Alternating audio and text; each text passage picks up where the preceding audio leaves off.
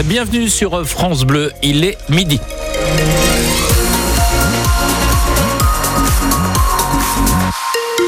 Votre journal, c'est avec Elodie Touché. Sur la route, restez prudent, mais à notre connaissance, pas de soucis particuliers. Le Calvados et l'Orne bien arrosés ce midi et une partie de l'après-midi. La pluie qui devra ensuite se transformer en neige. Et d'ailleurs, le Calvados et l'Orne qui passeront en vigilance orange pour la neige en fin de journée. Après les risques de verglas, c'est maintenant la neige qui pourrait en effet faire son retour une semaine après un premier passage. Des chutes de neige attendues en fin de journée vers 17-18 heures sur les deux départements, donc l'Orne et le Calvados. Bonjour Michel Bouteille. Bonjour. Vous êtes prévisionniste à Météo France. Est-ce que les deux départements seront touchés de la même manière par ces chutes de neige aujourd'hui? Donc euh, les chutes de neige qui toucheront donc euh, en fin de journée et la nuit prochaine euh, le, le, Calvados et l'Orne toucheront davantage donc le sud du Calvados et l'est de l'Orne et l'est du Calvados ainsi que le nord de l'Orne. À quoi faut-il s'attendre comme la semaine passée 5 à 8 cm de neige au sol? Euh, oui, environ sur ces zones-là et des, quantités moindres euh, au nord du Calvados euh, et donc au sud de, de l'Orne. Des précipitations attendues là ce soir pour le retour, par exemple, des automobilistes ou des gens du au travail?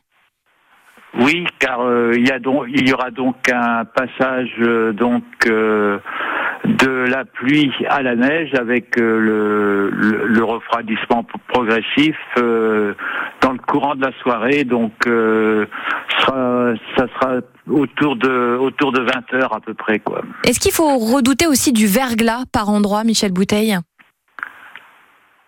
Euh, il faut surtout redouter en fait les euh, donc les routes rendues glissantes par la couche de, neige donc entre 5 et 8 cm qui, qui perdurera au sol même si les températures restent voisines de 0 degré. Merci Michel Bouteille, donc prévisionniste euh, à Météo France. Et je vous rappelle cette alerte orange pour les risques de neige à partir de ce soir 18h et jusqu'à 4h demain matin dans le Calvados, 6h dans l'Orne.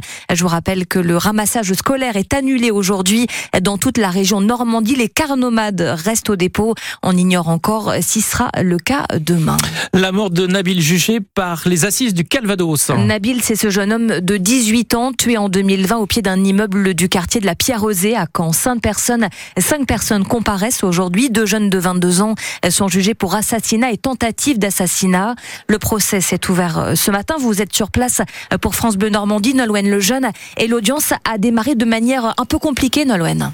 Oui, elle a finalement démarré avec 45 minutes de retard après des événements survenus cette nuit en lien direct avec le procès, une tentative d'incendie dans un appartement dans le quartier du Calvaire Saint-Pierre à Caen. Selon nos informations, il s'agit du logement d'une des proches, euh, d'une proche d'un des accusés euh, principaux, Dylan Roberge, qui est jugé pour assassinat. C'est lui qui est accusé d'avoir tiré dans le dos de Nabil, 18 ans, qui s'était effondré mortellement blessé par une décharge de plomb, des faits qu'il nie en partie.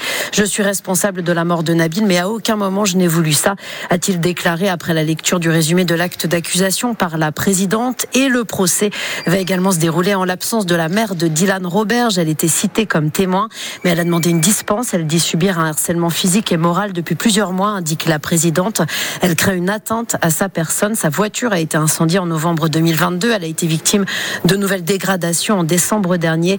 C'est un témoin important, regrette la présidente, mais au regard des événements de la nuit, nous allons devoir nous en Le procès pour l'assassinat de Nabil devant les assises du Calvados doit durer six jours jusqu'à mercredi. Une peine de 22 ans de réclusion prononcée hier soir par la cour d'assises du Calvados contre François Foulon, cet ancien pompier de 49 ans jugé pour avoir tué sa femme en juillet 2020 à Yves près de Caen. Un compte rendu complet de ce procès à retrouver sur francebleu.fr. Près de 9 millions de Français ont suivi la prise de parole d'Emmanuel Macron. 8,7 millions de téléspectateurs très précisément qui ont suivi cette conférence de presse de deux heures. Le chef de l'État y a fixé le cap de la deuxième partie de son mandat, mettant l'accent notamment sur l'éducation en évoquant la tenue unique testée dans une centaine d'établissements ou encore l'enseignement de la Marseillaise dès la primaire. Le nouveau Premier ministre Gabriel Attal ne demandera pas de vote de confiance à l'Assemblée nationale après sa déclaration de politique générale le 30 janvier prochain. Ce discours où il exposera son programme de gouvernement. Également. Le salon rouge du château du Haras du Pin retrouve un de ses tableaux majeurs. Un, un, portrait en buste du roi Louis XIV en costume royal. Ce tableau, le dernier restauré, qui a donc retrouvé sa place d'honneur dans l'un des salons du château en cette année importante des Jeux Olympiques. Une copie offerte par Napoléon III qui correspond à l'histoire même du lieu, explique Muriel Menot, responsable du pôle culture au Haras du Pin.